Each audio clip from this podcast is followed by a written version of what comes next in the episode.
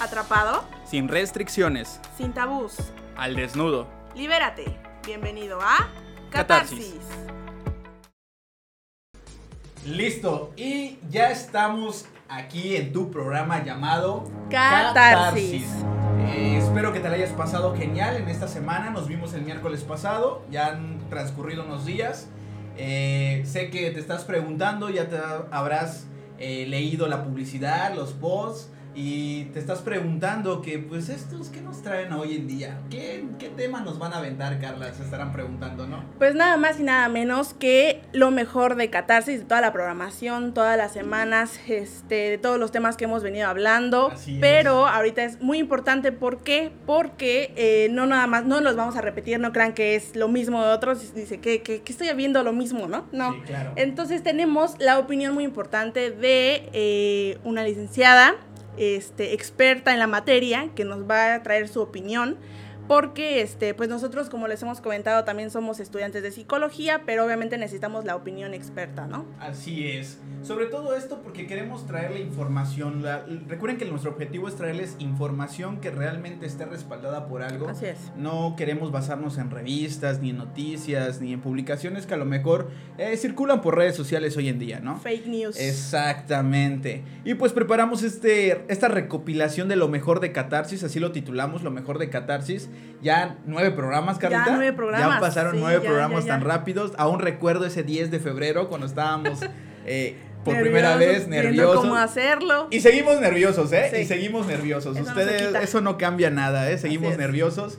Y pues vámonos a lo habitual, ¿no? Así es. Recuerden que estamos transmitiendo desde Cultura Red, eh, ubicada en Avenida Chinchorro, entre calle Punta Herrero, en Avenida Chichen Itza, Chichen Itza. ¿vale? Ahí está Cultura Red por Red Positiva. Recuerden que Red Positiva ofrece servicios para eh, pruebas de VIH, COVID. eh, COVID eh, Tratamiento hormonal, tratamiento hormonal, ayuda psico, psicológica. psicológica, los nervios, los nervios, les digo. Se nos van las Se ideas. nos van las ideas. ¿Qué te parece, Carlos, si nos vamos con la programación de la semana para invitarlos a sintonizarnos en Cultura Red? Ya saben que es la costumbre. Recuerden que los días lunes se encuentra módulo libre con el profe Ademar en punto de las 7 pm. Así es, los martes tendremos de 8 pm a 9 Faction Geek con Héctor L.S. Spike. Exactamente. Los miércoles recuerden que aquí tienen a su programa Catarsis en punto de las 7 pm.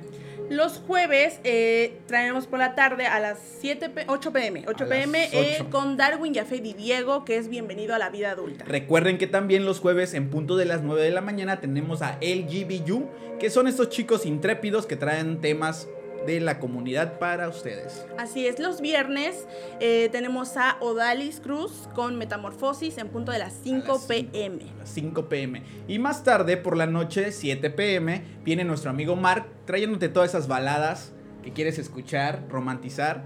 En punto de las 7 pm, él va a estar transmitiendo Mu Nice. Así es, es importante avisarles que este, si por algún motivo se perdieron las transmisiones de la semana, obviamente las retransmisiones van a estar los sábados y domingos a partir de las 9 am.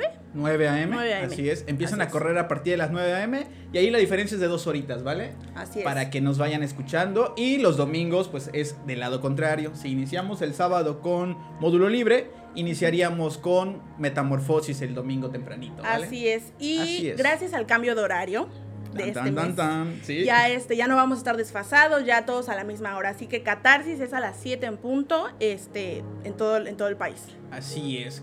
Pues, ¿qué más? ¿Qué más? Muchas gracias. Síganos por redes sociales. Si nos estás viendo por streaming, a los que nos están escuchando, porque estamos transmitiendo por primera vez Sí. en streaming, les dijimos que mandamos a nuestro ratón de laboratorio Héctor para ver qué tal. Y si, se no, y si no le caía el show, pues ahí íbamos nosotros, ¿no? Así y gracias a él ya estamos aquí transmitiendo para ustedes, tú que nos estás viendo totalmente en vivo desde este set que vio crecer Catarsis, ¿no? Así es, ¿por qué nos vamos rapidísimo con los saludos? Porque esto es de toda la semana, y de Sí. todos los programas, perdón. Entonces, este, pues vamos a empezar con los saludos. Va, va, ¿qué va? Eh, Ah, yo sé que nos escucha el grupo Doña Empanadas, no crean que es de comida otra vez. Amigos de la uni. De la uni. El grupo ya saben que tenemos en el WhatsApp, se llama Doña Empanadas. Saludos a todos. Yo sé que alguno de ustedes nos está viendo. Aquí estamos incursionando en este mundo artístico, ¿no? Así es. Ah, le mando muchos saludos a desde hasta Mérida y hasta el estado y la ciudad de México a Sara García y Mario Ruiz. También en la empresa Daibol de México que nos escuchan. desde el inicio ahí nos están apoyando. Muchísimas gracias por sintonizar Catarsis. Así es. Pues igual saludar ahí a nuestro amigo eh, Fred, tu quimio ya terminó, estamos esperando resultados, esperamos los mejores resultados, este, mucha vibra, ya sabes, aquí está la banda de Catarsis apoyándote y echándote muchas porras, ¿no? Y a quién más, Grupo Verde, saludos ahí, eh, a los dominicales que también ya me mandaron mensaje, el grupo de dominicales de la Universidad Aztlán, Muchos saludos, gracias por sintonizar y por estar con nosotros en este momento tan especial.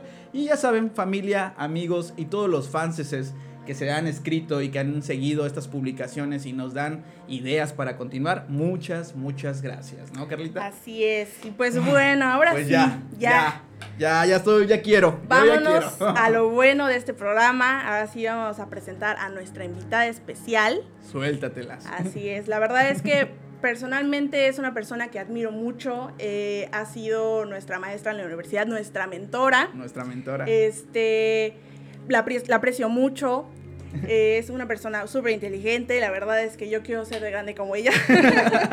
ok. Entonces, este. No hay puntos extras, Carla, ¿eh? Aquí no están regalando puntos extras. No, mira, todavía no tengo clase con ella ahorita, entonces no hay problema. ok.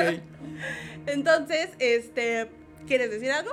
Eh, pues yo, ¿qué más puedo decir? Quedé encantado desde que la primer, el primer taller que tomé con ella. Estoy fascinado con la manera en que nos explica y nos incursiona en este mundo de la sexualidad, porque yo la conocí con temas sexuales. Eh, me encanta, me hipnotiza su nivel de conocimiento. Es una bella persona. Ya cuando tú tratas con ella, de verdad te la pasas chévere, diría mi mamá. y pues saca las banderas, Carlita. Ya, pon el telón, tira las rosas. Pues déjenme les presumo, déjenme les platico. Es licenciada en psicología, especialista en terapia breve. Es, eh, tiene una maestría en sexología, es docente y coordinadora de la Universidad Aztlán, aquí en Cancún. Eh, y participa en diversos programas este, de, radio, de radio y televisivos como Diálogos en Confianza. Uh, mira nada Así más. Es, tiene un amplio currículum es madre, es amiga, es. profesora, compañera de vida de aquí, de un aquí Johnny Bravo, aquí Terry nos está acompañando también. Hubiera puesto aquí una imagen barberos. Exacto. ¿Qué más le puede, qué más querían para este especial? Les trajimos a nada más y nada menos que la licenciada Laura, Bobadilla. Así Hola, ¿qué tal, chicos? Qué gusto, qué placer. Muchísimas gracias por Sí, por todas las flores. Ya están aquí. Es lo menos que podemos hacer. Muchísimas gracias, ya es un placer, un placer estar con ustedes. Verdaderamente los felicito. Muchas gracias. Por esta nueva incursión que están haciendo y además con la responsabilidad con lo que le están tomando, también en el sentido informativo, ¿no? es bien importante darnos cuenta de a todas las personas que podemos llegar y es nuestra responsabilidad que estén informadas de manera científica, sobre todo en estos temas que son tan delicados, y no únicamente dejarnos llevar por ya es que me dijeron y es que hicieron, no, no, no. Es que vi en Wikipedia. Sí, sí, sí, exactamente. eh, Wikipedia. Entonces, saben que eso no es conmigo. Es que el TV, es que el TV Notas dice. Sí, exactamente, ¿no? Entonces es bien importante eh, lo que están haciendo porque eh, orienta de una mejor manera a, todas las, a todos los radioescuchas y eso me encanta. Los felicito por ello. Muchísimas gracias. por la invitación. Pues gracias, aquí les digo la reciprocidad, la empatía, aquí está todo lo que da. Claro. Y pues nada, chavos, tú que nos estás viendo y a lo mejor eh, es la primera vez que nos estás escuchando o la primera vez que ves algo sobre catarsis, pues rapidito, ¿no? Catarsis es esta, este programa que trae a desmentir todos estos tabús, todos estos mitos, todo lo que la gente cuenta o lo que tus amigos creen saber. Aquí tratamos de enseñarte eh, dónde están las fuentes, que realmente está sustentado y que también es parte de vivir un proceso, ¿no, Carla? Así es, de actualizar conocimientos, este, de brindarte toda esta información, como bien dicen, eh, no, o sea, respaldada, ¿no? Oficial. Así es. Se está escuchando un poquito fuerte. Sí, ¿verdad? Se escuchó como de repente el golpetazo. Este toda esta información eh, validada, oficial y eh, pues importante, ¿no? Como le digo, actualizar tus conocimientos porque es probable que, como lo decía, fake news existen en todos lados, entonces aquí eh, pues siempre nos respaldamos, siempre traemos cosas súper importantes, esperamos, y, este, y pues obviamente sabemos, sabemos y creemos y confiamos, en que, en que este, pues les guste este programa y los que, los que vamos a traer con ustedes y los que ya hicimos. Así es, vienen muchas sorpresas. Y como buenos alumnos, como buenos estudiantes, pues sácate el PowerPoint, ¿no? pues sácate el PowerPoint para iniciar esta clase de retroalimentación, para ir recorriendo paso a paso e ir conversando un poco también de lo que ha sido la experiencia de iniciar Catarsis, porque ha sido una catarsis total iniciar todo este proyecto y recordar esos temas que fueron polémicos, que ustedes escucharon y que obviamente les gustó y nos escribían, nos mandaron sus anécdotas muy buenas y que agradecemos y que realmente yo estoy muy contento contento y lo respetamos y no puedo decir más porque estoy muy emocionado por la respuesta que hemos recibido de ustedes, ¿no, Carlita? Así yo creo que vamos a empezar con el primer tema porque ya sabes que aquí el, el, tiempo, vuela y ya se nos va y no podemos este, abarcar todo lo que queremos Así es, Carlita, vas. Entonces, el primer tema que les traemos y que seguramente ya nos escucharon hablar de ello, pero como les repito, traemos aquí la opinión de la experta. Entonces, es sobre los fracasos amorosos. Los fracasos típicos en, el amor, Así, es. Y la primera pregunta sería que, que, si existe el amor a primera vista. A ver. ¿Sí? ¿Sí existe el amor a primera vista? Sí. Mira nada más, chicos, mira nada más. Sí, fíjense de que dentro de las expresiones comportamentales de la sexualidad está clasificado como este amor a primera vista, esta atracción que sientes por alguien, volteas y dices, oh, por Dios, ¿no? Sí, ok. Y entonces eh, puede establecerse una relación simplemente uh, de amistad o que también es un tipo de amor, ¿estamos de acuerdo? O empezar a platicar y a comentar otras cosas o inclusive de vámonos rápido, donde sea, ¿no? Entonces sí. es lo que había comentado, ¿no? Eh, ¿no? ¿no? sé si te acuerdas, Carlos, que eh, al menos yo no lo denominaría como amor, porque lo que, lo que sientes por una persona a primera vista es atracción. Sí. básicamente. Ajá, entonces yo no lo denominaría como amor, no sé. ¿El efecto del enamoramiento tiene algo que ver ahí? No, eh, no. ¿No? No, eh, eh, lo que dice Carla es una, es una realidad. Sientes esa atracción por alguien, que volteas y, y, lo ves o la ves y dices, oh, y te tiembla todo y, sientes maripositas en el estómago, pero todavía ni siquiera sabes cómo se llama, ¿no? Entonces, bueno, es esta atracción. Ya la cuestión del amor y el enamoramiento, bueno, sobre todo primero es el enamoramiento y luego ya estar enamorados. Pero esto del, eh, viene poco a poco con el conocimiento que vamos teniendo de la persona, que sabemos cómo es, que compartimos eh, a lo mejor eh, gustos similares, que hay, cosas que nos ponen o nos enseñan del otro, todo este tipo de cosas que van en un proceso y que sí, lo que pasa es que para muchas personas es muy importante esta primera atracción. ¿Sí?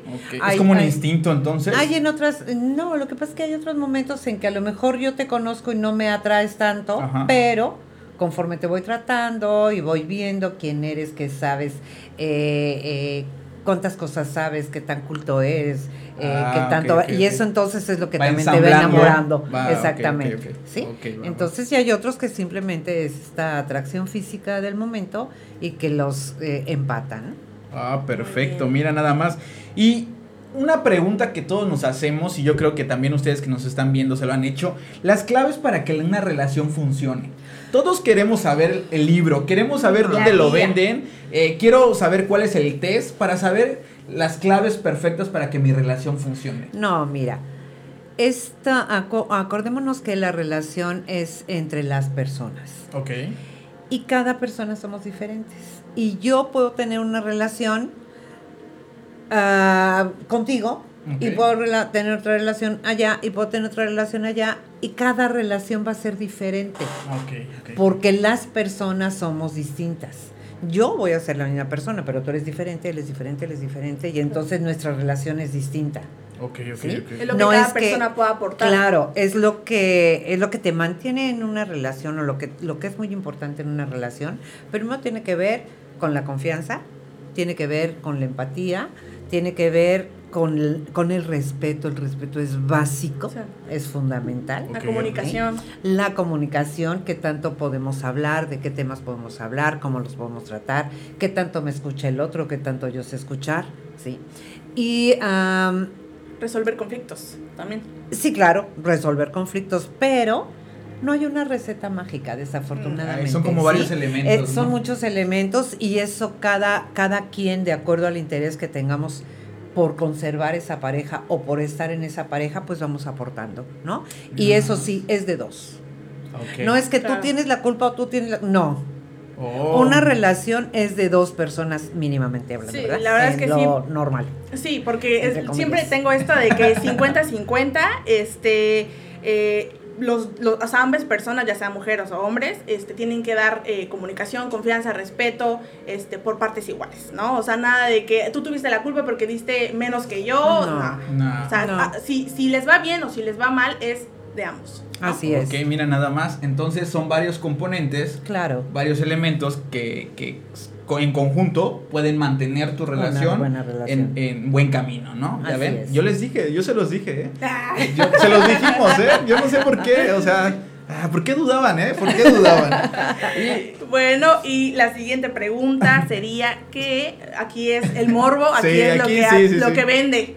Así es. ¿El sexo es primordial en las relaciones? para muchas parejas sí. Ok. Hay parejas para las que no, fíjense. Es que, bueno, ya dijo, ¿no? Que son varios componentes. Hay varias relaciones y hay me relaciono con diferentes personas y hay algo que me atrae de diferentes personas. Y puede ser que, me o sea, que mi relación con ella hay una conexión, pero no es sexual. Exactamente. O sea, el sexo entonces... No, no, no, no, pero aún en la pareja, en una pareja establecida, eh, eh, que vivan juntas, que se hayan eh, enamorado, que hayan compartido mucho de sus vidas, que hayan compartido su sexualidad, y que al paso del tiempo ya no sea lo fundamental. Pero también tenemos que considerar que hay personas asexuales. Sí, ah, es lo que justo iba a mencionarlo. Que hay personas para las que el sexo, o sea, tener relaciones sexuales, no confundamos el sexo. Tener relaciones sexuales o mantener relaciones sexuales no es importante. Es más, hay personas que nunca en la vida han tenido relaciones sexuales, ni les hace falta, ni les interesa hacerlo. Y que busquen nada más esta complicidad o esta, esta compañía, ¿no? De la esta otra persona. Conexión, En, en, en, qué hacemos, en cómo platicamos, en cómo eh, eh, vamos a un concierto, vamos a escuchar música. Y así pueden vivir, ¿eh? Órale. Y no tener una vida sexual activa. Pero ¿y qué pasa? No, no fisiológicamente o, su mente, como no quieren, no, pues no, no, les, no les es necesario. No, no les es necesario. ¿No? Y ahora, ahora, a la experta, ¿qué pasa cuando bueno, eso estaría genial cuando se relaciona la persona con, eh. con alguien que es su mismo mood, ¿no? Pero ¿y cuando no? No, no, e, es, es ¿Cómo puedo saber entonces si yo soy asexual? Porque hay algo muy importante. Por estereotipo y por, por la sociedad sabemos que tenemos que tener una pareja. Y que dentro de esa pareja tengo que tener sexo. Porque es parte de la relación. Pero bien dice, o sea, ¿y qué tal? ¿Qué pasa si yo no soy tan dado al sexo? Y conocí a mi, a mi pareja, lo hicimos, pero realmente no es lo mío. Y escuchamos muchas veces que es que ya no es lo mismo en la cama, ¿no? De la otra parte. Es que pues la relación no está funcionando porque ni sexo tenemos, ¿no? Esa necesidad que la otra persona tiene, estamos de acuerdo que la va a buscar saciar en otra parte. No necesariamente. Es que, es que ahí es, aquí, aquí es donde vienen los asegúnes. Ah, Primero, estamos hablando de comunicación. ¿Sí? Ok. ¿Por qué no yo le, yo, por qué no soy capaz de decirle a mi pareja, sabes qué? No puedo estar, eh, eh, eh, que pase un mes y que no tengamos un encuentro sexual, no puedo. Vaya. ¿Por qué no lo podemos decir? ¿Por qué no sabemos hablar de eso? Pues por el miedo a perder a la persona, ¿no? Pero si la persona no quiere, entonces, mira, hay muchas parejas y es que en toda esta diversidad de la que hablamos, eh, eh, tanto en, prácticas sexuales también, hay parejas que dicen, oh, mm, la pareja le dice, entonces voy a buscar con quién, le vas, nada más cuídate, protégete, ta, ta, ta, ah. y van. Y no hay ningún problema porque tienen encuentros sexuales eh, esporádicos en otro lado y entonces llegan y ya están muy felices porque yo estoy muy feliz si fui a tener mi encuentro sexual porque tú no quieres. Oh, ¿Sí? Pero tú tampoco haces pancho. Es un acuerdo. Por eso de ahí la comunicación que es tan importante. Hacer las cosas escondidas y hacerlas ocultas del otro, eso es lo que nos trae graves problemas. Entonces estás, estamos diciendo que no saber comunicar nuestra necesidad o lo que... Y el... Eh, pareciera ah, incongruente, pero ahí también entra el respeto. Por la relación, por mí y por mi pareja. Exactamente. Ok. ¿Sí? Porque, ok, yo no puedo darte lo que tú quieres. Claro. Yo sé si estoy de acuerdo o no con que tú vayas a buscar lo que tú necesitas. Si yo no estoy de acuerdo, yo respeto lo que tú eres, pero bye, porque no me gusta. Claro. ¿Sí? Y tú también respeta que yo no puedo con eso y bye, se acabó. O sea, ¿por qué tenemos que esperar hasta las últimas consecuencias y los últimos momentos para que una relación termine? Y terminemos Estoy lastimando al otro y no me estoy lastimando yo. Eso sí es cierto. Miren, no estábamos tan perdidos, Carlita, te digo. Sí, tomamos anote. Sí, sí, hicimos anotaciones. Sí les sirvieron las clases. claro. Sí, pero bueno, ok, ya hablamos de esto. Ya hablamos de que la comunicación es primordial y a veces no sabemos cómo comunicarnos. Y dentro de este saber cómo comunicarnos, vamos a caer muchas veces en las excusas. ¿Qué tan perjudicial pueden ser las excusas en mi relación? Eh, Siento que las excusas es esta deshonestidad de mi parte. ¿Qué excusa? O sea, no sé. El no querer tener sexo con una persona o. O sea, en general. O vámonos, a, la, vámonos a la básica. La excusa esta de que, bueno, voy a terminar. O sea, mi relación ya está fracturada. Y estamos ya bien. Se gastó, ya, exacto. Porque ya, ya, ya dimos lo que teníamos que dar. O sea, ya no hay nada más. Esa es una que yo he escuchado mucho. Y la otra es, la engañé o lo engañé porque pues mm, ya estaba como que tenso, ya no me atendía, ya no me veía, ya no, ya no sentía esa atracción. Otra vez la comunicación. Otra vez, o sea, fíjense cómo todo repercute en lo mismo. ¿Sí? Eh, ¿Cómo era, ¿Cómo era lo primero? Ya no me satisface. Ya, no me satisface. las excusas. Exactamente. sí, porque eres una excusa. ¿Sí? O sea. Mira, eso es, eso es bien fácil. Eh, ponerle otra vez la responsabilidad al otro. Como ella ya no me satisface, entonces yo voy a ir a hacer esto. Ajá. Ajá. ¿Y qué culpa tiene? Claro. ¿Sí? Porque de este lado, porque del lado machista vamos a decir, eh, eh, ¿y quién cubre las mías, no? ¿Quién cubre mis necesidades? Diría yo como hombre. O sea, ¿cómo le hago? por eso otra vez, o sea, tú uh, la, un punto fundamental en esto es que tan responsable nos hacemos de nosotros mismos, ¿sí? Y de las cosas que yo hago y las decisiones que yo tomo, como asumo la responsabilidad de lo que a mí me toca. Ok. Entonces, yo no puedo tener un encuentro afuera justificándolo porque como el otro no me hace caso, como a él ya no le gusta, como yo creo que él ya no, o sea, yo creo que él ya no me quiere. Pero yo creo, ni siquiera estoy segura, ¿no? Sí, claro. Entonces, ¿y por qué no lo hablo? Otra vez la comunicación. ¿Por qué no lo hablo? ¿Por qué no pregunto? ¿Por qué no digo, a ver, ya, aquí las justamente por ese miedo que nos da a terminar. Pero si ya está terminado, ya está. Ya, ¿Qué podríamos buscar, no? Te digo, ya se gastó. ya se gastó, exacto. pues justamente eh, ya cuando estamos en la etapa de la, de la relación ya fracturada, estamos hablando en este, en, esta, en este tema, y viene la pregunta, ¿cuándo debo concluir la relación? ¿No? O sea, cuando ya, este, ya no estoy eh, feliz, ya no estoy satisfecha, ya no eh, estoy obteniendo o ya no estoy dando mi 100. ¿No? En la relación y es cuando ya, o sea, voy a plantearme qué, qué, qué hago aquí. Porque además otra de las excusas es, ay, pobrecito. Es que se va a poner tan triste. es que, ¿qué va a hacer sin mí? o sea, él que va a hacer sin mí y yo que voy a hacer sin mí, porque también me estoy quedando yo sin mí. Claro. ¿Sí? porque estoy en una relación que ya no tiene ninguna motivación. Ok. Estamos de acuerdo que va a doler, ¿no? Claro, y nos va a doler siempre. Me, han dicho eh, pacientes y así. Es que cuando es el mejor momento, pues para dar una mala noticia nunca es un buen momento. Pues jamás, jamás. Y te va a pasar un día o 20 años. ¿Qué eliges? Porque esa sí es tu responsabilidad. ¿Sí? ¿Qué eliges para ti y tu propia felicidad? Y qué pena y qué mala onda que al otro le duela mucho. Pero alguien, o sea, a mí también me va a doler.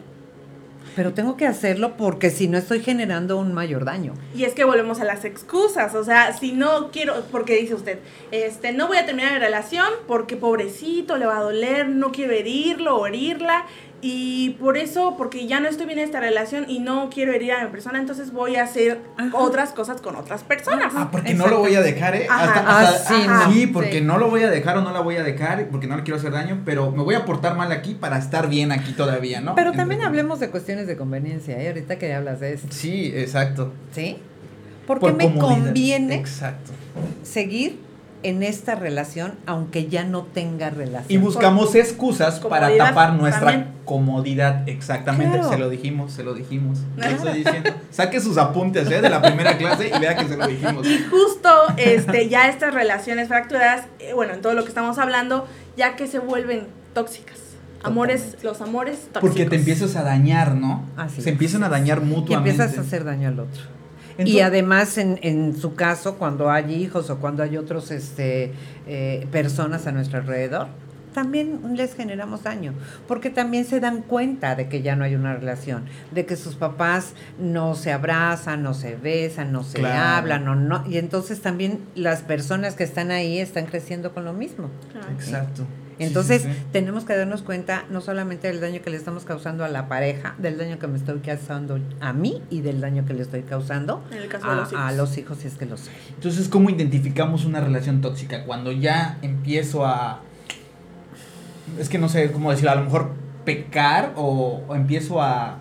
Porque tóxico, la mayoría de la gente lo relaciona con agresión, con maltrato, pero no solo es así. O sea, lo tóxico no viene así. Venimos desde la invasión hasta la privación, o sea, donde sometes a la persona y ya psicológicamente, o sea, hay, bueno, yo así lo diría dramáticamente, hay un secuestro eh, de la psique donde está controlada la persona, ya está checadito, checadita, este, y tus acciones se basan en la otra persona. Entonces, Fíjate que algo, algo que sí es muy eh, frecuente, todas las relaciones que tenemos, sobre todo en las relaciones de pareja, pero en, todo, en todo tipo de relaciones, generamos una cierta dependencia. ¿Sí? Ok. Porque, ah, bueno, pues yo tengo una mamá, la que quiero mucho, y si mi mamá se enferma, a estas alturas de mi vida, ¿no? O sea, independientemente de eso. O si yo me enfermo, pues mi mamá me va a hablar, o yo le voy a hablar a mi mamá, eh, porque me preocupa, pues Claro. Cuando empezamos a generar una relación tóxica, está más allá de mis propios límites. Y lo peor del caso es que ni siquiera nos enteramos. Es inconsciente. Sí.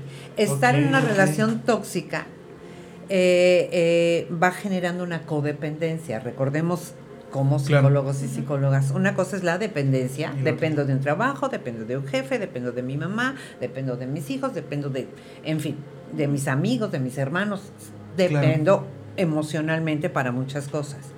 Pero la codependencia tiene que ver con este, en muchos casos inclusive saber que algo no está bien, pero que no me puedo separar. Y tratar siempre de salvar algo que ya es insalvable. Ok.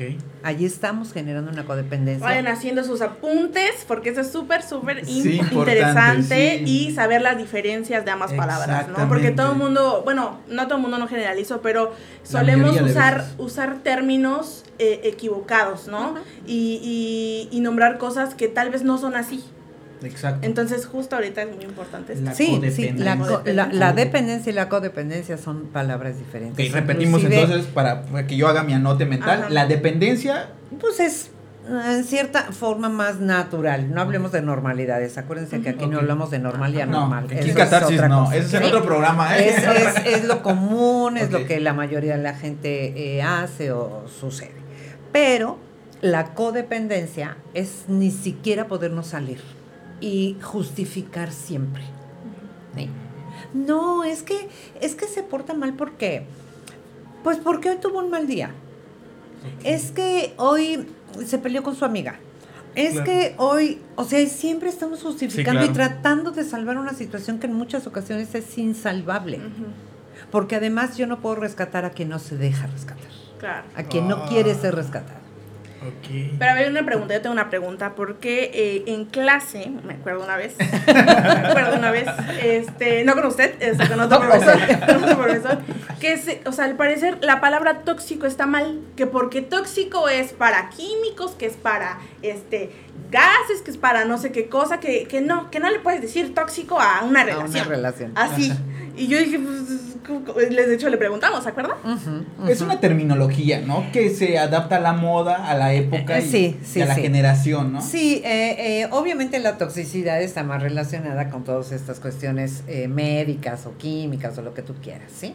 Pero finalmente también si nos vamos a los elementos de las sustancias químicos cerebrales que manejamos. Ah, esa no se la sabía, ah, ¿verdad? ¿Sí? Pues sí, claro. Entonces, ¿qué pasa con las sustancias a nivel químico cerebral? La dopamina, la serotonina, la, ¿sí? la oxitocina, la, todas estas que también sufren ahí. Eh, eh, ¿Por qué no nos damos cuenta? ¿Por qué podemos seguir adelante aún en una relación tan tóxica? Porque acá nuestro, nuestros niveles también están mal. Se está haciendo Entonces, una estamos hablando de química o no. sí, claro. ¿Sí? Porque también a, nivel químico cerebral, pues está hecho un caos todas nuestras sustancias y ya ni siquiera podemos controlar. ¿Cuál es el, el objetivo de los medicamentos psiquiátricos? Estabilizar. Tiene que ver con esto, ¿sí? Si yo estoy en una depresión, en donde ya de plano es un diagnóstico a nivel psiquiátrico. Una recordemos que para que haya un trastorno y se califique como tal, tiene que estar modificando o, dañando mi vida cotidiana.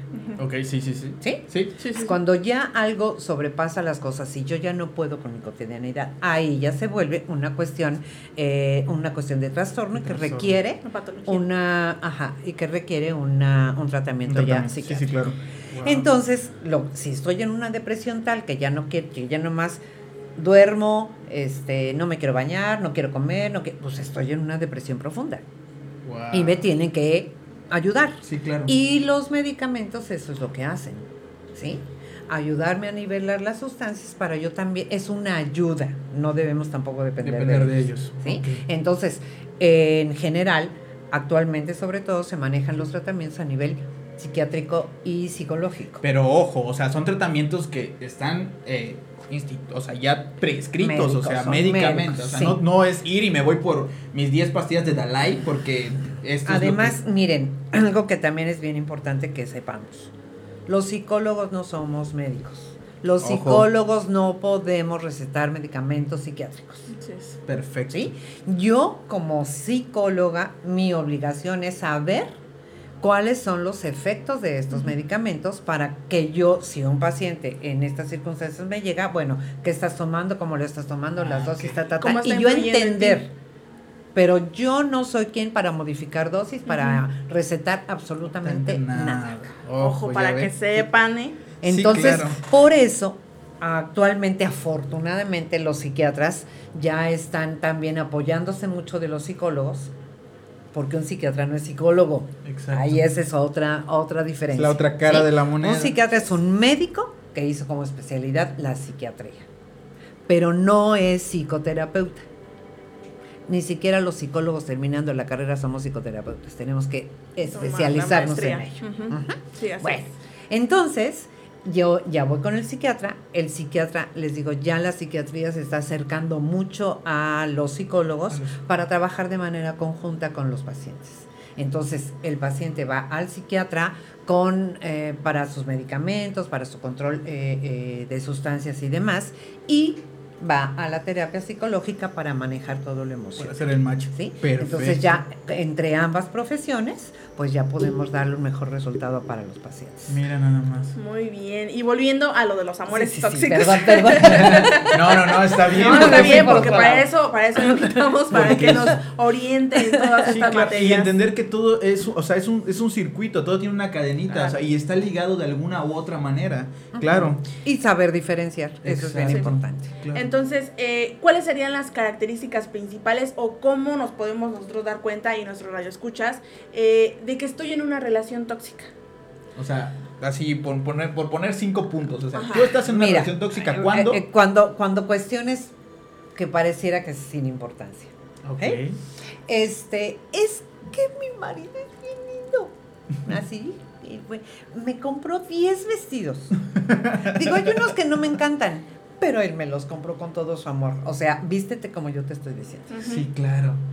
Bajita la mano. Claro, no, ni tan bajita. O sea, no, es que. Para que no se da cuenta. ¿eh? Bueno, ¿sí? Este, oye, vamos al café. No, no puedo. Porque, porque tengo que ir a darle de comer a mi marido. Uy, ese es común. sí, sí, sí. Ok, eh, pero no es que es que es que todo el día está trabajando y que yo todavía me vaya ahorita. No, pues es mala onda, ¿no? Sí. Entonces, Suena de novela, pero sí sucede. Sí, No, que y, más- lo, más curioso que yo he visto que no solo con los adultos, sino con la generación joven, y son novios, ni siquiera son pareja. Ah, no, y los novios ahorita están en unas relaciones toxiquísimas. O sea, sí, realmente sucede y pasa, y dices, a ver, no es tu marido, no es tu pareja, ni siquiera. Pero es que ni aunque fuera tu marido ni tu pareja. Exacto, No, por así decirlo. Sí, Sí, sí, con sí, todo. sí, Sí, no dejé mal. Porque justamente si estamos hablando de relaciones equitativas, Claro, no no, tendría. a- a- en- entendamos una cosa. Eh, la igualdad no es lo mismo que la equidad. No somos iguales. Tú eres hombre, yo soy mujer. Exacto. Punto. Ya desde ahí biológicamente somos diferentes. ¿Sí? La equidad tiene que ver con esta equiparación de las oportunidades y de los tratos y de todo lo que tenemos como hombres y mujeres en la sociedad. Claro. Que sea equitativa los sueldos, que sea equitativo las jornadas laborales, que sea equitativo el trabajo en la casa, que sea así. Estas cosas, ¿cómo las podemos compartir?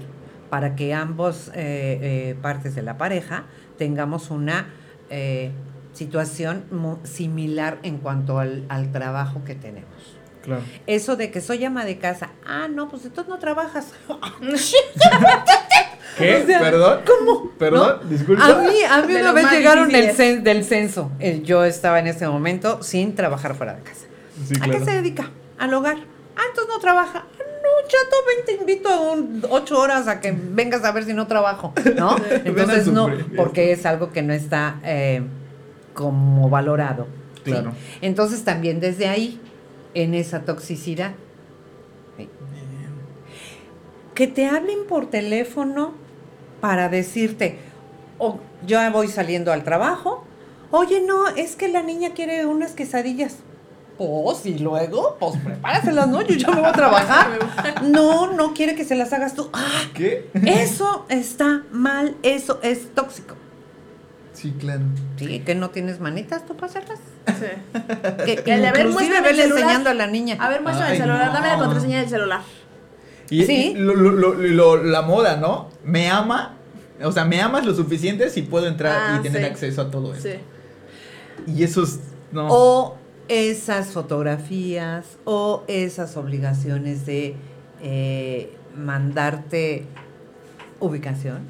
Ah, Las redes sociales de que Ay, elimíname no, a tal persona. Pero la ubicación es por tu seguridad. Ah, sí. porque vivimos en un mundo porque peligroso. Vivimos en un país tan peligroso que es importante saber en dónde andas, nada más para, pues para que yo esté tranquila. O elimíname a tal persona de Facebook. Ah, ¿no? ese es muy Bloquéamela. Bueno, yo creo que ya les dimos más de cinco, ¿eh? Sí, ya. ya. les dimos más de cinco. Yo creo que ya. Ya Así dense es. una idea, ¿no? Ya no creo que necesiten más. Bueno, y esas son las que aparentemente no tienen ningún daño. Daño. ¿sí? Pero a veces no nos damos cuenta del daño a nivel emocional que podemos causar. O el sexual, porque hay un daño sexual también cuando hay una toxicidad sexual, que es lo que ah, platicábamos también. Y eso es más preocupante porque yo lo veía de este lado de que, bueno, si no tuve una educación sexual adecuada y todavía vivo en una relación de pareja tóxica sexualmente, o sea, estoy reprimiendo, estoy guardando y me estoy afectando psíquicamente, hablando claro. sexual, horriblemente. Claro. O sea, tener que cumplir con mi pareja porque simplemente es mi novia o es mi pareja tener que cumplirle porque ¿Por qué? Porque lo dice el, el obligarte a tener relaciones sexuales. Y en los lugares que a veces ni quiero yo, en la forma que ni quiero yo, o hacer cosas que no quiero. Pero mira, esto está muy relacionado con lo que dices. Desafortunadamente todavía hay muchos mitos y muchos tabús con relación a hablar de sexualidad a los niños. Al, desde los niños. Y vuelvo a lo mismo. No es que tengas que hablar de relaciones sexuales. Es eh, eh, qué puedes permitir, qué es público, qué es privado, qué, eh, quién te toca, quién no te toca, cómo te todo este tipo de cosas que nos ayuden a prevenir inclusive eh, situaciones. Es increíble ahorita. A mí me llama muchísimo la atención que, que ahora que hay supuestamente una mayor información, están pasando más cosas. Suceden cosas sorprendentes. Hay, más cosas. Entonces dices, bueno, ¿qué está pasando? Con estos niños y estas niñas que, que no, no tienen acceso? Claro que lo tienen, pero no sé cómo toman. Una cosa es la información y otra cosa es la educación. La información está en todos lados. ¿Cómo la leo? ¿Cómo la interpreto? quién la leo? ¿Cómo la interpreto? Sí, claro. Para realmente entender y educarme y entonces sí Aplicarlo. actuar en consecuencia. Y saber qué información, porque hablábamos hace igual varios programas que, o sea, viéndolo de este lado masculino, o sea, ¿qué es educación sexual? ¿Ver porno?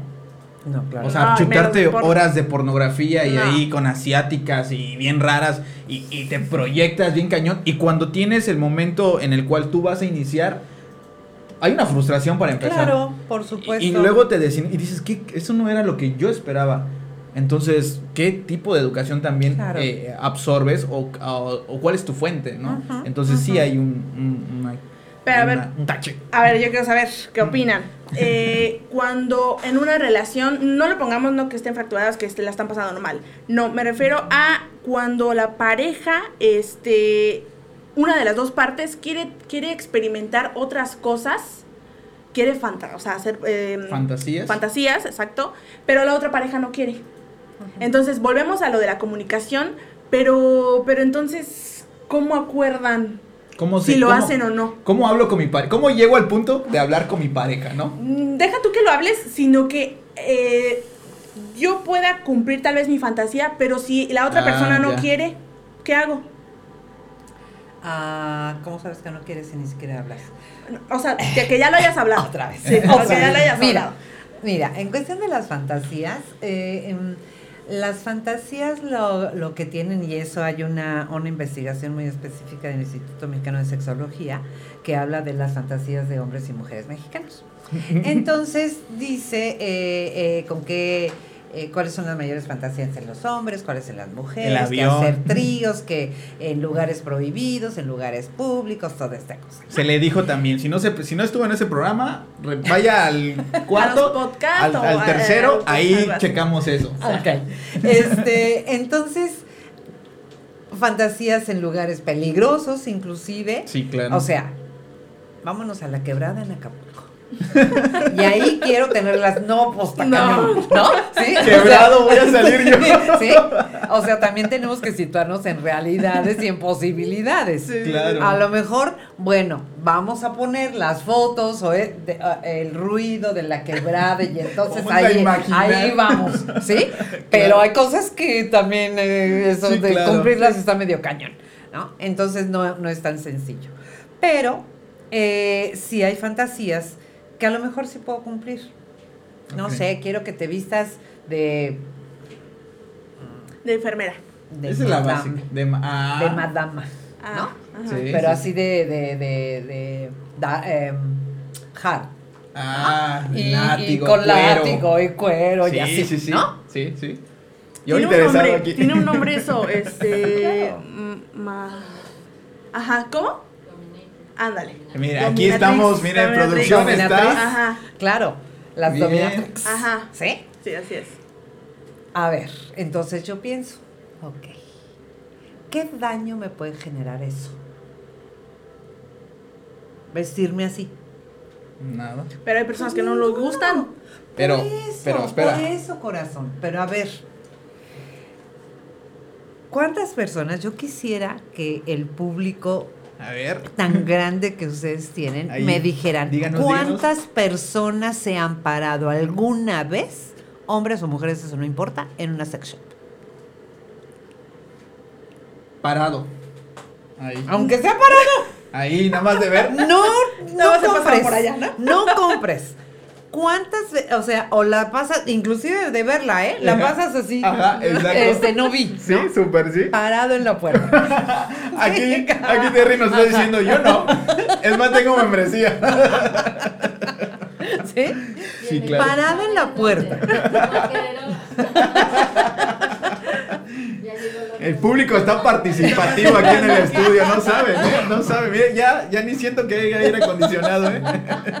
¿eh? Hay que bajar otra vez. Este, ¿cuántas personas se han parado en una sex shop? Y fíjate que algo que las tenemos otra vez mitificadas y llenas de tabúes y de lo que es, ¿no?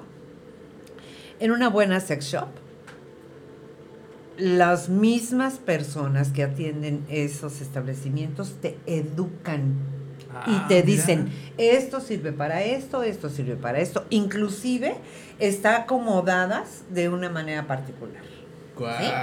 Lo primero es la ropa, justamente, los disfraces, porque es lo más leve, ta, ta, ta. Luego se van a, los eh, juguetes sexuales, a los juegos, porque hay muchos juegos de mesa y así que son juegos sexuales. Ah, eh, luego se van a los juguetes, luego a los leves, luego a los más eh, gruesos. Y a los hardcore. Pero ellos te enseñan.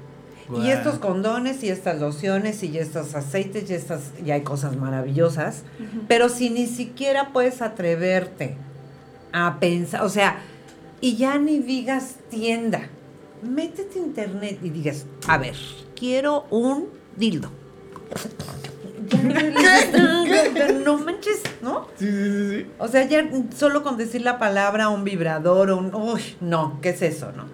Entonces, ¿por qué no me doy oportunidad? A veces ni siquiera sabemos que no es que él esté complaciendo a mi pareja solamente. Es también yo qué oportunidad me estoy algo de, de disfrutar algo que por puro prejuicio no me atrevo. Yo no te estoy diciendo, vístete de dominatrix acá como nos dijo el público. el público. Completa. A lo mejor, a ver, ponte unas pulseras así de cuero, ¿no? A ver cómo me siento. A ver. Un baby doll. Sí. Oh. sí. Sí, empezar leve. Leve. Ir probando. Tampoco se trata de que de la noche a la mañana se... Ya de latigazos, ¿no? Exacto. Tranquilos. Este, pero, pero cómo vas poco a poco también conociendo, conociendo las cosas, ni siquiera ese chance nos damos. ¿Cuántas mujeres, pregúntome yo, segunda pregunta, saben de la existencia del condón femenino y lo conocen? Lo conocen, ¿eh? No solo que sepan que lo conocen. Ni que lo hayan usado, no. Que lo, que lo conozcan, que lo, no, no, no, ni que lo hayan usado. Lo conocen. No, pues no.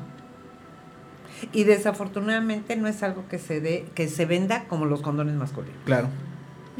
Un condón femenino lo encuentras en una sex shop. Fíjense, porque en las tiendas...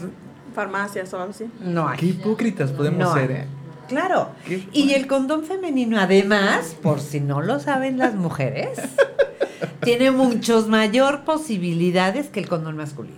El condón masculino se usa cuando el hombre tiene una erección, se lo pone, tan, se acaba y se, se acabó, ¿no? El condón femenino yo me lo puedo poner antes de irme al antro. ¿Qué?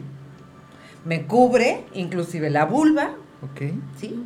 Y llego y si en el baño quise un rapidín, yo ya lo traigo puesto, si el otro se lo puso, no me vale gorro. Yo me estoy protegiendo. ¿Sí?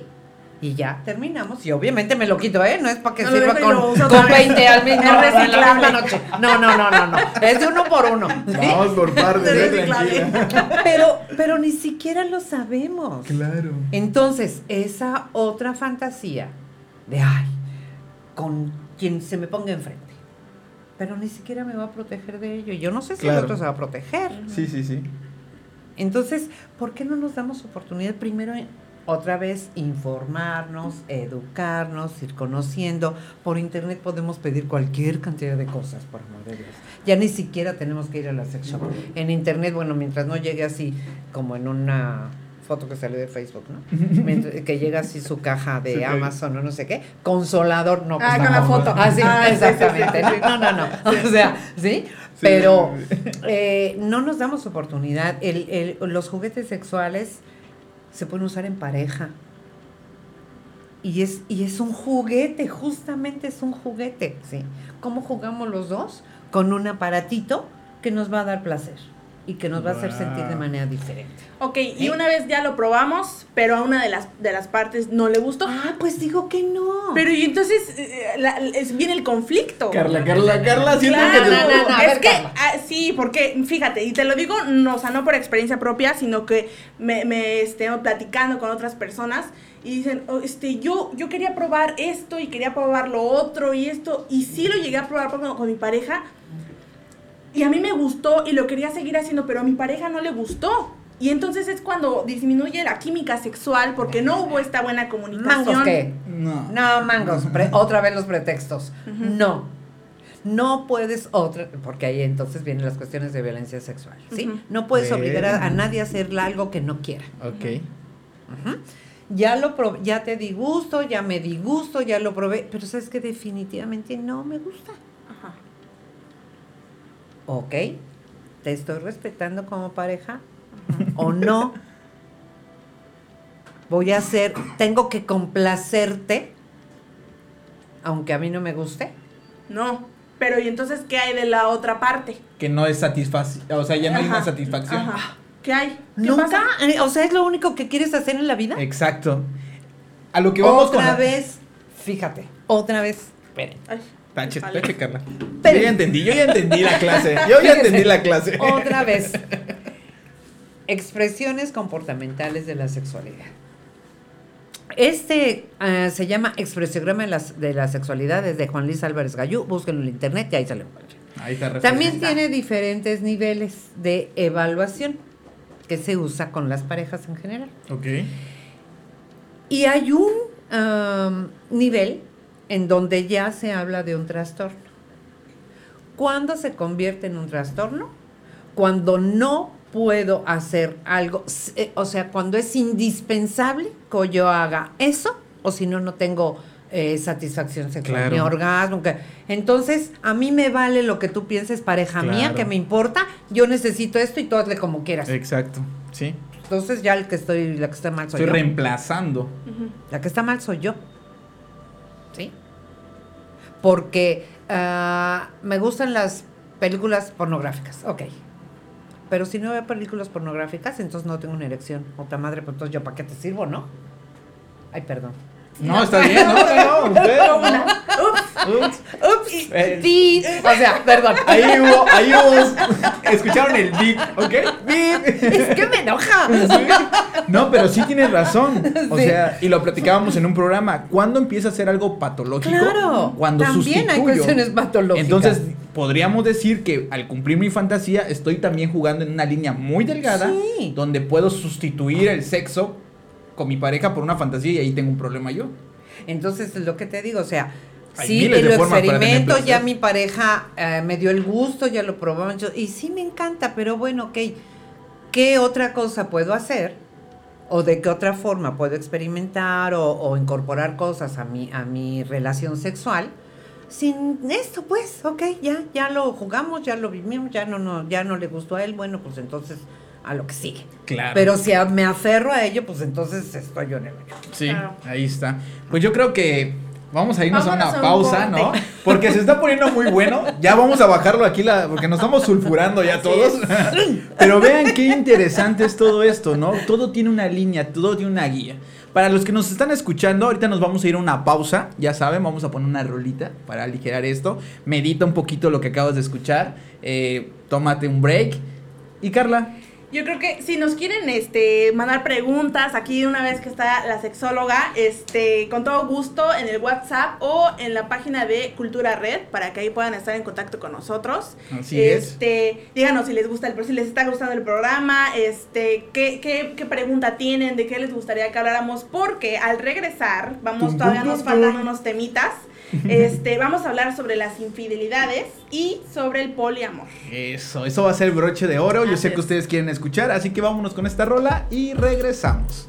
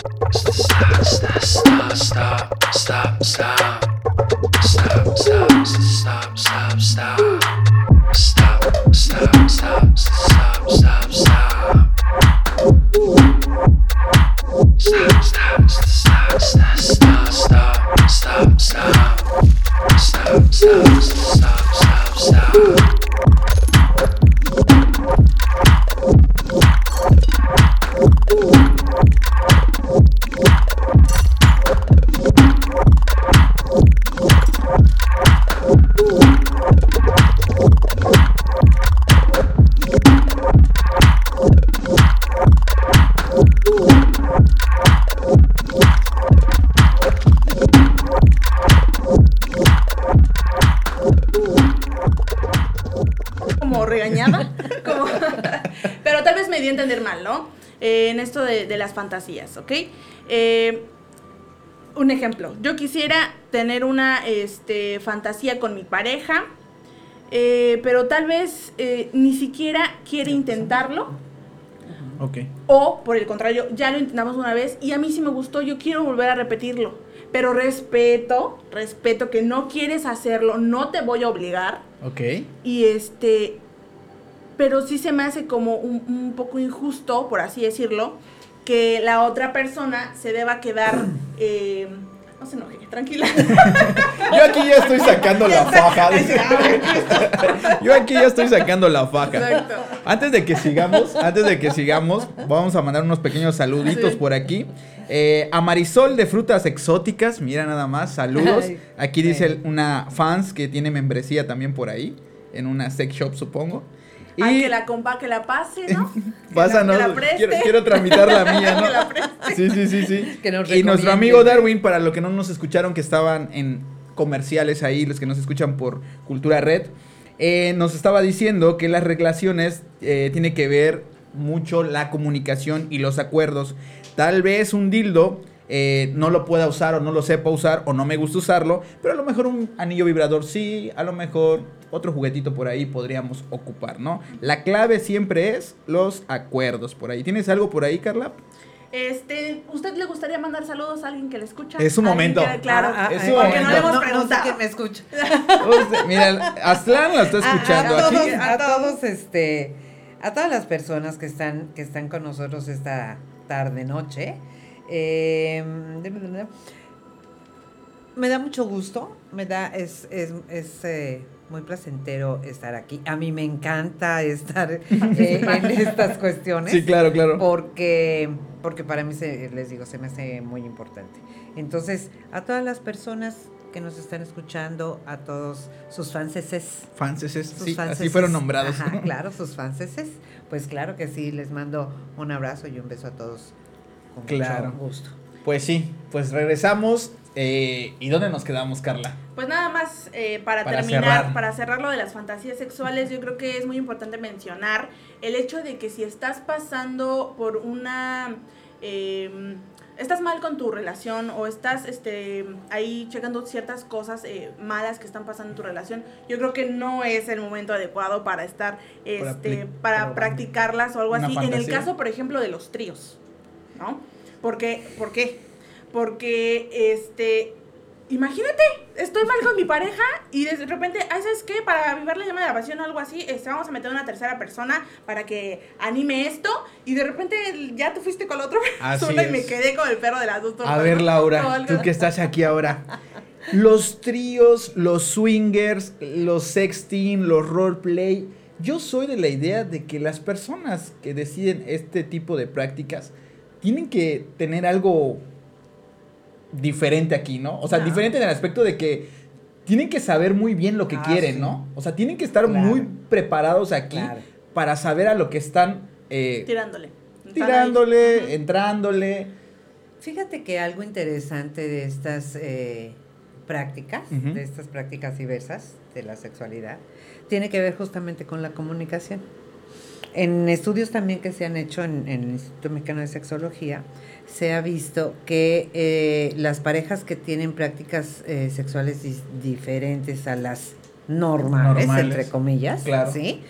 Eh, tienen que hablar más, tienen que acordar más, O sea, hay un diálogo más fluido. por supuesto porque se van a exponer a situaciones que a lo mejor van a ser más difíciles Claro. o van a ser eh, de esto que hablabas o, o esto que hablabas Carla de un trío de de Los sexting, ah, los swingers. de, de sexo en grupo, de poliamorosos, en fin.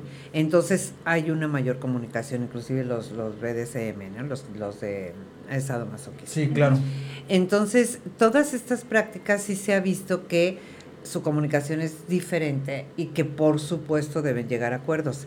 Y lo interesante también no solamente es la comunicación entre las parejas, sino entre los grupos, entre la comunidad misma. Ok. ¿sí? Eh, en un lugar swinger, por ejemplo, si alguien dice no, pues es no, tan tan ya, y ni quien te diga nada, ¿no? Pero tú vas a un antro, disque, disque normal, Ajá. ¿sí? Y tú dices, no, y, ay, ¿por qué? Porque no quiero. Ay, qué vayas. No, ay, y están. Claro. Entonces, fíjense qué diferente. En la cuestión de los poliamorosos, por supuesto que también hay, hay un, eh, tiene que haber comunicación y acuerdos importantes. Ah, el poliamor básicamente se centra en esta mm, actividades que realizamos con otras personas y que no necesariamente son dentro del ámbito sexual. Ok. ¿Sí? a mí me gusta ir a, a, las ver películas de terror. Ok. Me, choca. no, bueno, pues entonces me voy a ir con Carlitos a verla. Ay, ándale, pues que te vaya bien. Mientras yo me voy con Carla a tomar el café. Anda, pues. Es como si salieras con los amigos. Y a veces puede haber encuentro sexual. Claro que sí lo puede haber. Pero yo sé lo que tú haces y tú, y tú sabes, lo que yo hago. Bien. Inclusive, en muchas ocasiones conocen a las parejas con las que salen. En muchas ocasiones. Dependiendo del acuerdo. No necesariamente. Ok, ok. Bien. Entonces, eso es la diferencia y eso es lo que en un programa que fui alguna vez eh, que entrevistaron a una actriz, eh, le decía a Andrés Ruemer que si creía en infidelidad. Ah. Y ella dijo, es que la infidelidad es un es una decisión personal o la fidelidad es una decisión personal. Qué silencio. Y ser fiel es algo que yo decido. ¿Sí? Porque si te vas al exterior, hay cualquier cantidad de oportunidades que pueda uno tener, tanto hombres como mujeres, sin importar la edad, sin importar el cuerpo, sin importar, no. O sea, oportunidades hay siempre, pero yo decido serle fiel a mi pareja. Yo tengo una duda. Lo de ser infiel o no ser infiel, eh, es que eh, sabido opiniones y eso, eh, de que el ser infiel es como, lo llaman a veces como, es naturaleza propia mm. o tiene que influir el cómo estés con tu relación. Es que lo que y yo igual sabía, no sé, igual habré leído por ahí, que somos infieles por naturaleza, porque nuestra naturaleza eh, está en nuestro ADN ser, yo le digo así, no sé si esté bien dicho, promiscuos, o sea, tener múltiples parejas. Aparte de que también la sociedad ha tachado, bueno, ha estipulado que el hombre puede. Ok. ¿Cómo es que hay animales fieles? si fuera instintivo, ¿cómo es que hay los pingüinos? Tienen una sola pareja toda su vida. Oh. Si ahí tienen hartos y, ni siquiera, y nadie les dice nada. Y hay un buen de pingüinos a veces. y nadie les dice nada. ¿Cómo es si fuera tan instintivo como es que hay animales que tienen una, sola, pareja, toda su vida? Mira nada más que... Pareciera que lo racional nos hace instintivos, nos hace promiscuos, nos hace... El conocimiento, dices tú, que nos creemos superiores hasta cierto momento. Ah, sí, sí. Ahora Entonces, vámonos al, perdón que vámonos a lo emocional, ese ah. daño que le haces a la pareja al momento de serle infiel. Eso sí está de ¿Cómo lo dejas? Y... Pongan pingüinos otra vez, por favor, porque va a salir una palabrota aquí. Lo que pasa es que la, la, la cuestión con la infidelidad y el daño que le... O sea, obviamente, si yo soy infiel, pues estoy re feliz, ¿no? Claro, Porque disfrutando. y, además son, son ratitos, fíjate. Ni siquiera es para siempre, ¿no? Son ratitos, son momentos que, este, que, que suponemos nos están haciendo felices. Pero, eventualmente, pues la otra parte se entera por lo que quieras. Por un detalle, porque hay cosas, porque empieza a haber cambios, modificaciones en las en, las actitudes, ¿no? En las actitudes, ah, inclusive, ¿no? En las actitudes del otro. Y entonces, eh, pues, eh, empiezan a ver así como campanitas de ¿no? Y foquitos rojos se prenden por aquí por ahí.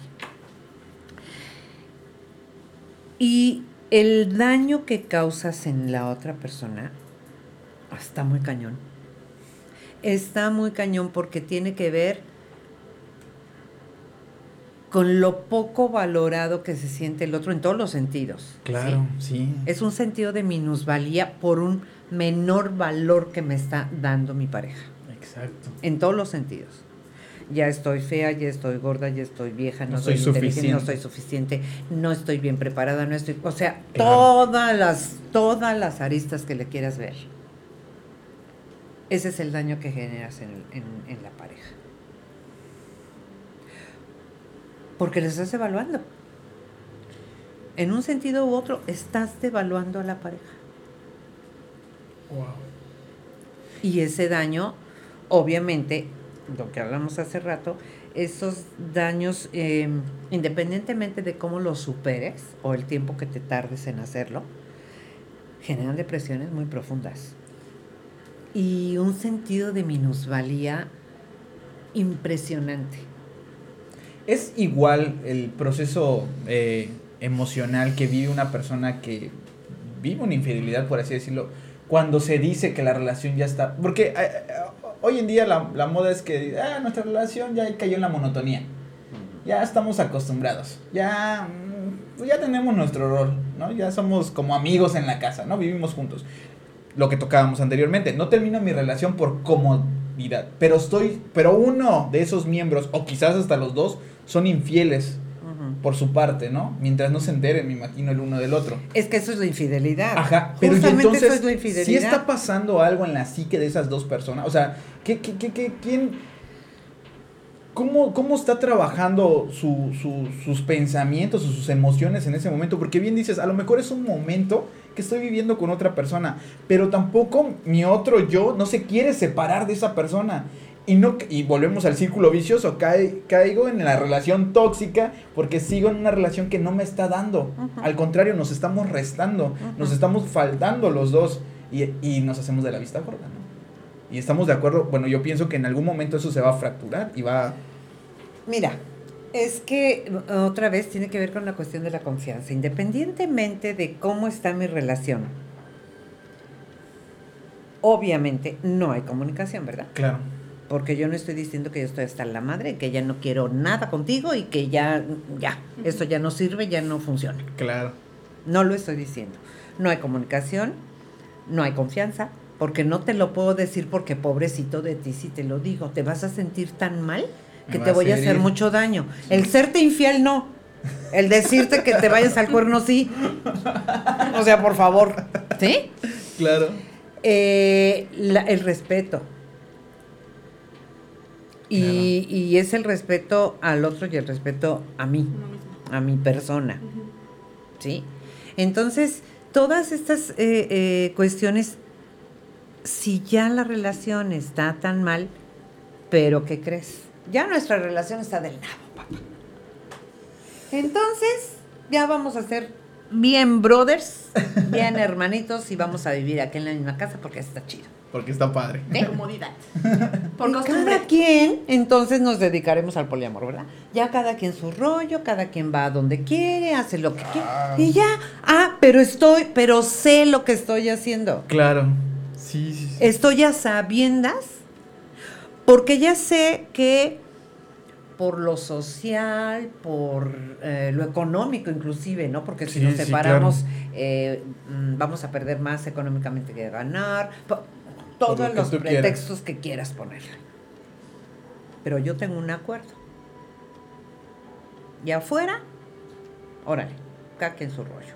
Aquí, inclusive nuestro acuerdo está relacionado con lo social, ¿no? Nuestra familia es perfecta, las, personas que, no oh, ven son, que nos ven son, oh, es que el matrimonio de ellos es el maravilloso. O sea, toda esta pantalla que tenemos hacia el exterior es, y hay cualquier cantidad de películas también, inclusive con relación a esto, ¿no?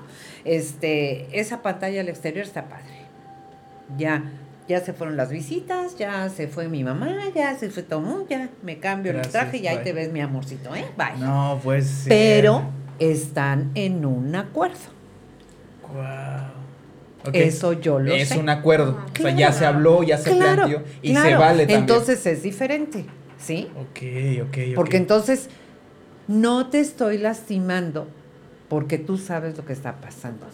A lo mejor sí me lastima, pero bueno, pues ya es un acuerdo mutuo, ya así lo acepté. Esa es la diferencia de una infidelidad. Oh, de cuando no hablamos. Suponemos. ¿Qué pasa con los swingers? Es la misma canción.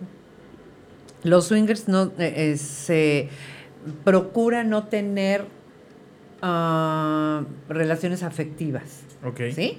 Todos los intercambios que hay entre los swingers son sexuales. Sí, sí, sí. Pero eres tú y soy yo. Claro. Entonces, ya, salimos de ahí y ya todo el mundo tan feliz. Cada quien sigue con su rollo. Y a ver, eh, psicológicamente, ¿cómo sería o cómo se trabajaría con un paciente, un consultante, como se le maneje, este, para el proceso de sanación o, de, una infidelidad. una infidelidad, exacto. Es un duelo, ¿no? Eh, sí, claro. Es una, pérdida. Y una traición, leíamos. Más que un duelo, exactamente. Eh, eh, un duelo es una pérdida. O sea, sí, ya perdí a la pareja, pero la perdí por una razón. No porque se murió, no porque me, me divorcié en buena onda. No. O sea, es por una traición.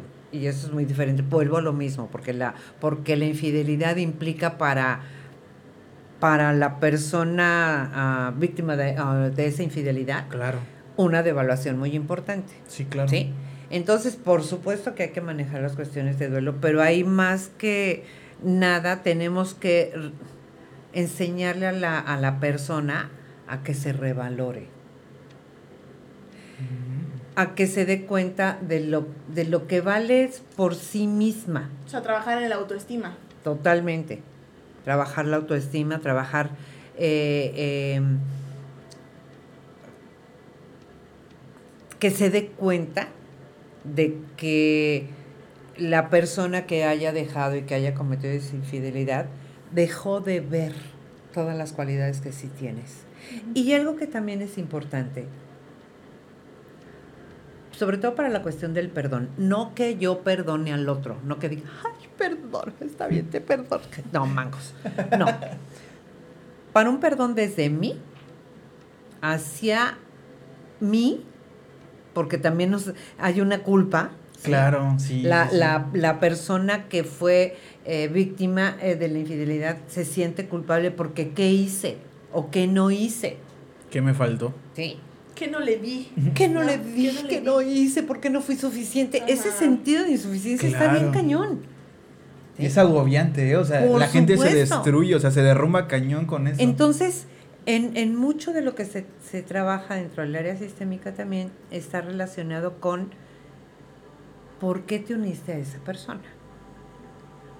¿Cuál fue tu motivo? Y retomar, retomar también el valor que tuvo tu relación, porque algún valor debió haber tenido. ¿no? Desde el momento en que decidiste unirte a una persona peor y vivir con ella en las circunstancias que sean. Claro. Como matrimonio, como unión libre, como eso es otra cosa. Pero si tú decidiste unirte para vivir con alguien, es porque hubo algo que los está uniendo. También retomar eso es importante, ¿sí? Okay. Porque eso tiene que ver también mucho, les digo, con el perdón. Pero la revaloración a, a, a, al, al, sujeto como tal. ¿sí? ¿Quién wow. eres? ¿Cómo eres? ¿Qué has hecho? Dejan de ver su propia vida. Se les llevan, se les lleva, o sea, lo desarman por completo. Es que, a ver, ve, eres una persona exitosa que tiene un trabajo así. No, pero es que lo gané, no sé ni por qué estoy aquí. Pues, ¿cómo por qué? Te digo, dejan de verse totalmente. Wow. Pero ese es el efecto de la traición como claro, tal, ¿no? Claro. Traición. Porque una de las personas más importantes de tu vida te está dejando por alguien más. Ahora, una pregunta que muchos me han hecho. ¿Cuánto debo durar con este tormento? Esta dolor, Mira, esta melancolía que me deja... Se maneja, se maneja eh, que aproximadamente, obviamente, esto siempre y cuando estés decidido a recibir una ayuda profesional. Ok, bien. ¿Sí? No solos. No, no solos es bien difícil. Okay. Eh, que a lo mejor puede salir chance. Que a lo mejor pueden salir, salir mal, pues también. Pero eh, con una ayuda profesional, eh, lo que dura un duelo por, por la pérdida como tal son aproximadamente seis meses. Seis meses, miren nada. Entonces, en un año, año y medio, tú ya puedes salir adelante. Y claro que va a haber dolor y que van a seguir las heridas y que, y que acuerden, si tú tienes una herida grande, inclusive en los órganos que no se ven, ¿sí? Si te operaron del corazón, si te abrieron la matriz porque hubo una cesárea, esas cicatrices no se quitan. No. Ahí están. Exacto. ¿Sí? No se va a quitar, se va a curar. Claro. Que es diferente. La cicatriz ahí está, pero ya no me duele. Claro. Y cuando ya dura más de ese tiempo establecido, entonces ya hablábamos de lo de hace ratito, ¿no? Ya que sí se convierte en un trastorno. Puede ser. Por ejemplo, ¿cómo cuál? Pues mira, es que, es que esas cosas son muy particulares. Okay. Porque se aferran tanto a lo que fue. Yo no te puedo catalogar patológicamente. saben que además la cuestión de patologías no es para mí ni me encanta. pero lo que sí es que, ¿qué te está faltando? ¿O qué no estás haciendo tú con tu vida que tengas que estar aferrada a una justificación? Yo en la, en la consulta sí he dicho, sí les he dicho a personas, a ver, parece que tu estado, um, que, que el mejor estado de tu vida es estar triste o es estar enojada. Así estás bien con estar enojada. No es cierto. No, pues es que hay cosas que hacemos, cuestiones que trabajamos, hay unos avances y, y hay un paso para adelante y tres para atrás, ¿no? Claro.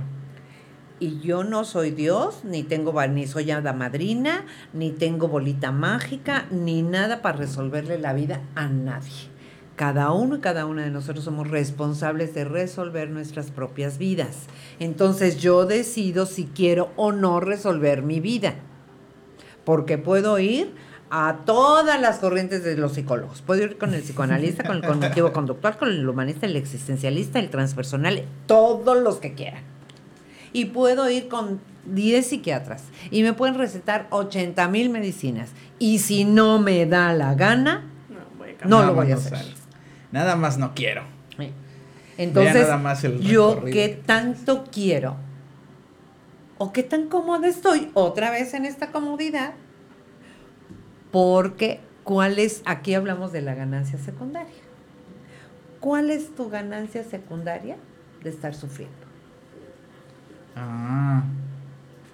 Ok. ¿Qué ganas con tu sufrir? Con tirar tus muñecas al suelo, le diría yo a Carla. Exactamente. ¿Qué ganas?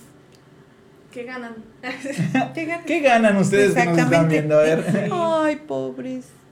El apapacho, el chiqueo. ¿Sí? Sí, claro. Ay, mira, te traje un flanecito para que estés muy feliz. Ay, es que qué maldito, ¿eh? Qué maldito aquel que te hizo eso. Para llamar la atención no te lo... el mártir también. Sí, claro, buscas atención. ¿Cuál es tu ganancia secundaria? Wow, cierto. Y ahora, ¿qué, qué, qué tan bien es esto de un clavo saca otro clavo? Acabamos de decir que con ayuda terapéutica. ¿Por qué se ríen aquí todos, eh? ¿Por qué se ríen todos aquí? A ver, ¿qué pasó? con ayuda terapéutica estamos hablando que de seis meses es un tiempo saludable. Si no recibo ayuda terapéutica, y aquí yo, Juan Camaney, digo, no, pues ¿sabes qué? No me importa. La que sigue. Next. Ajá. Estamos hablando de una herida que dejó cicatriz y que no sanó. Es, es, que mira, es como, es como, es como, ya tienes tu herida, ¿no? Así. así con un chorro de sangre se te salieron la, la, grasa y así. Toda expuesta. Y toda expuesta, así. Claro. Y entonces va, oye, échame el limoncito, por favor, para que me arda. O sea, no manches, no inventes. Claro. Eso, o, o, sea. Masoquismo a todo lo que. Claro, porque todavía no salgo de uno y estoy metida en la otra. Claro. Pero además, es el autocastigo. Ah, a ver esa. Como me fuiste infiel porque soy X, lo que quieras calificar. Sí, claro. Pues me tengo que buscar a alguien que refuerce ese pensamiento mío. Ok. Alguien que me pise más. Claro. Solo para que. Pues para reforzar que. Sí, así son. Ah, ¿Ves cómo? O sea, me justifico. ¿Ves cómo no valgo nada? Ah. ya llevo tres y los tres en las mismas. pues sí, güerita, pero ¿qué estás buscando, no? Es cuando dices, no, es que siempre tropiezo con la misma piedra. No sé qué tengo, pero lo atraigo a la misma gente. Ajá. No es, no es que atraigas, sino que. Es un autocastigo también. Ah, miren chicos, para que vean que sí es importante conocernos, porque es conocernos. Claro. Saber por qué estoy haciendo cierto. Y que existe eso que muchas veces están en redes sociales este, haciendo memes y, divertirse de eso, de que sí existe el, el, el buscar prospectos iguales.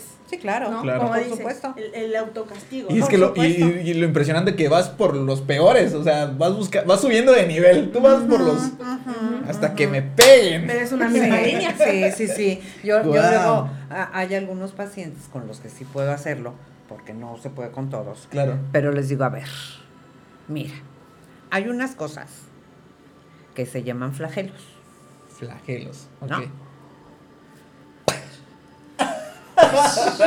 Órale, vete por la calle y date tus golpes. O sea, tú solito te das de palos a tu propio burro. Sí, claro. Wow. Porque nadie te pone en el camino más que tú. Ya ven, chicos, ya les trajimos la terapia en vivo. Ya aquí ya tuvimos una sesión de grupo con todos ustedes. ¿Qué más pueden pedir de catarsis? A ver, díganme, ¿qué más? Pues catarsis, mira. Por favor, si están pasando por una ruptura amorosa, un amor tóxico, acudan con un psicólogo, un especialista, por favor.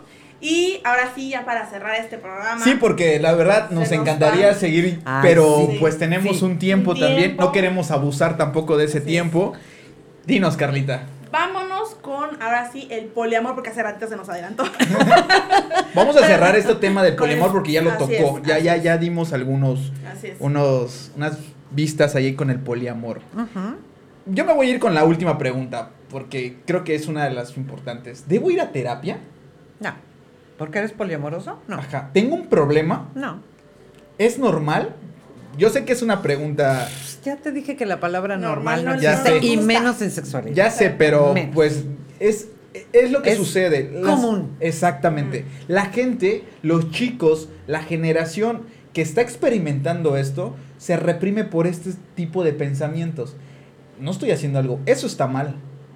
Y la sociedad te dice, eso está mal. No saben por qué, ni siquiera saben por qué, y ni siquiera saben qué significa poliamor. Pues es que tachan lo que no conocen. Exacto. Yo nada más veo que hay cinco personas en una relación y para mí eso está mal. Entonces, ¿debo ir a terapia? No. Ok, perfecto. No. No. Pero. Pero. No es que debas ir a terapia. Número uno, yo no aconsejo que un adolescente sea poliamoroso. Porque todavía ni siquiera sabe qué onda con su vida y es poliamoroso, no manches. No. No te catalogues todavía. No, no. Un adolescente, obviamente, está experimentando diferentes cosas, está conociendo, se está conociendo a sí mismo. Y muchas de las eh, de las características que eh, de los adolescentes tiene que ver con cómo me, eh, me confirma ese exterior. ¿Sí? si yo soy un chavo que a lo mejor pues no estoy tan de mal ver y tengo una y tengo otra y tengo otra, pues entonces estoy confirmando que, pues, ah, sí la Puede ser. Ok.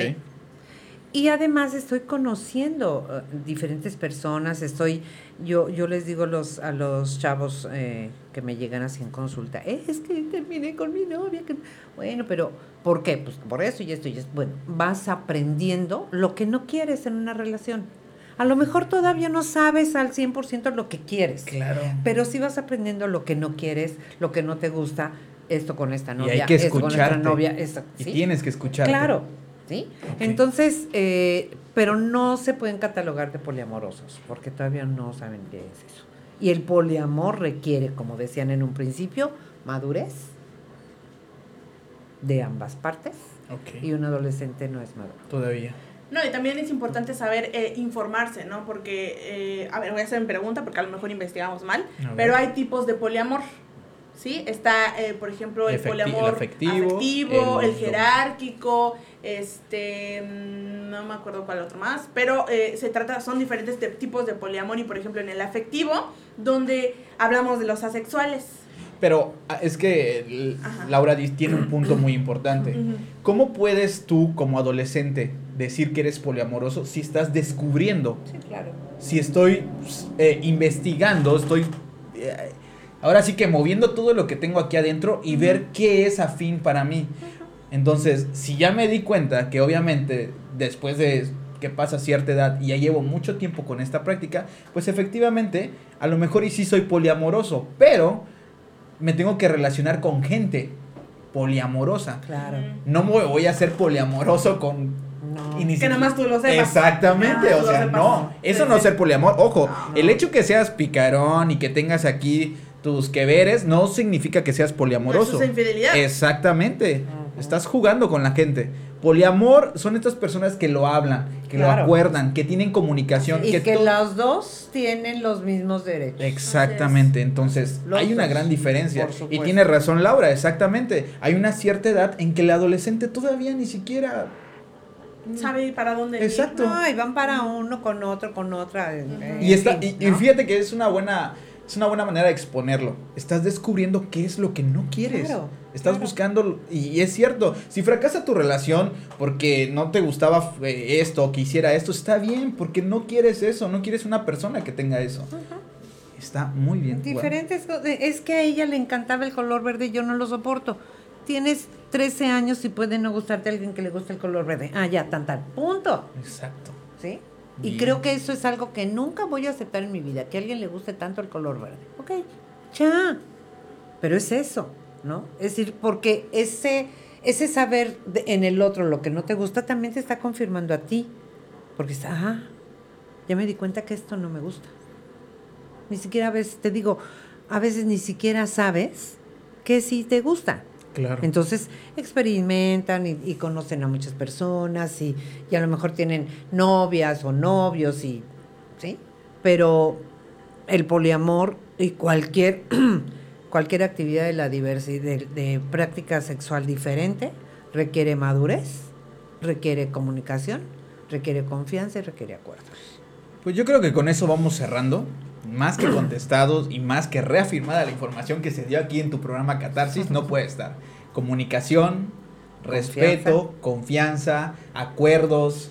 O sea, es lo que hemos estado hablando, ¿no, Carlita? no, nada más hoy, o sea, hemos estado, o sea, como que ese es el, el, el mood, el... lo que sí, el mood lo que hace catarsis, ¿no? El hecho de estar, de respetar, de, este, de la comunicación, de estar estos acuerdos que tienen que tener este pues todos los participantes de las relaciones. De las relaciones. En la relación en la que te encuentres tiene que existir esos patrones para a lo mejor no tener un, un éxito el que tú deseas que tardar toda tu vida, porque estás en este descubrimiento de la pareja, a lo mejor voy a ponerlo así ideal, porque buscas a una persona que sea afín contigo, y a lo mejor te das cuenta que no, y dices, bueno, ok, no, terminamos esta relación lo más sano. Y otra vez, como les dije en un principio, no existe la media naranja, eso no es cierto, eso es un mito, eso es un tabú, eso es una leyenda, eso es un cuento de hadas. Tabú desmentido. Ahí está. No existe.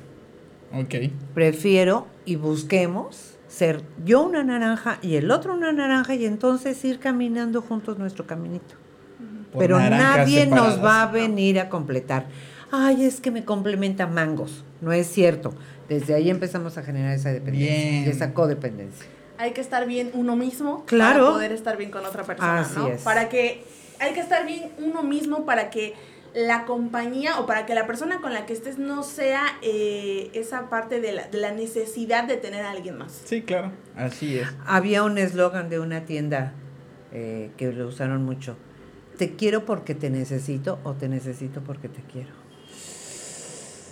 Tan, tan, tan, tan. Ahí se los dejamos. Esto fue una frase. Eso fue una frase por Bobadilla. pues nada, chicos, eso hemos llegado ya a esta parte final. Ya estamos llegando al cierre de todo esto. Me encantaría que nuestro público que nos acompañe nos ayude con una despacito aplauso para esta persona que está aquí con nosotros.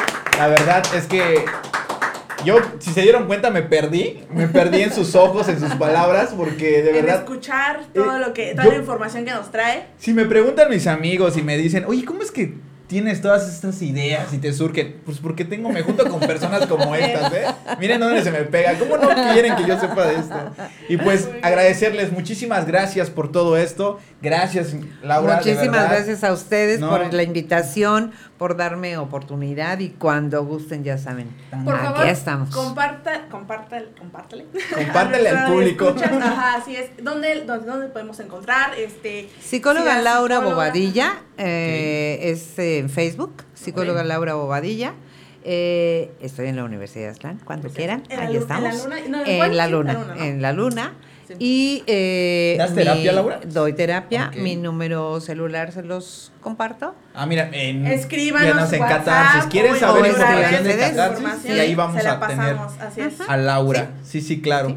Qué bueno, qué bueno, Carlita. Pues, ¿qué te parece si ya pues nos vamos a la programación, a recordarles este lo que Cultura Red trae para todos ustedes que nos escuchan.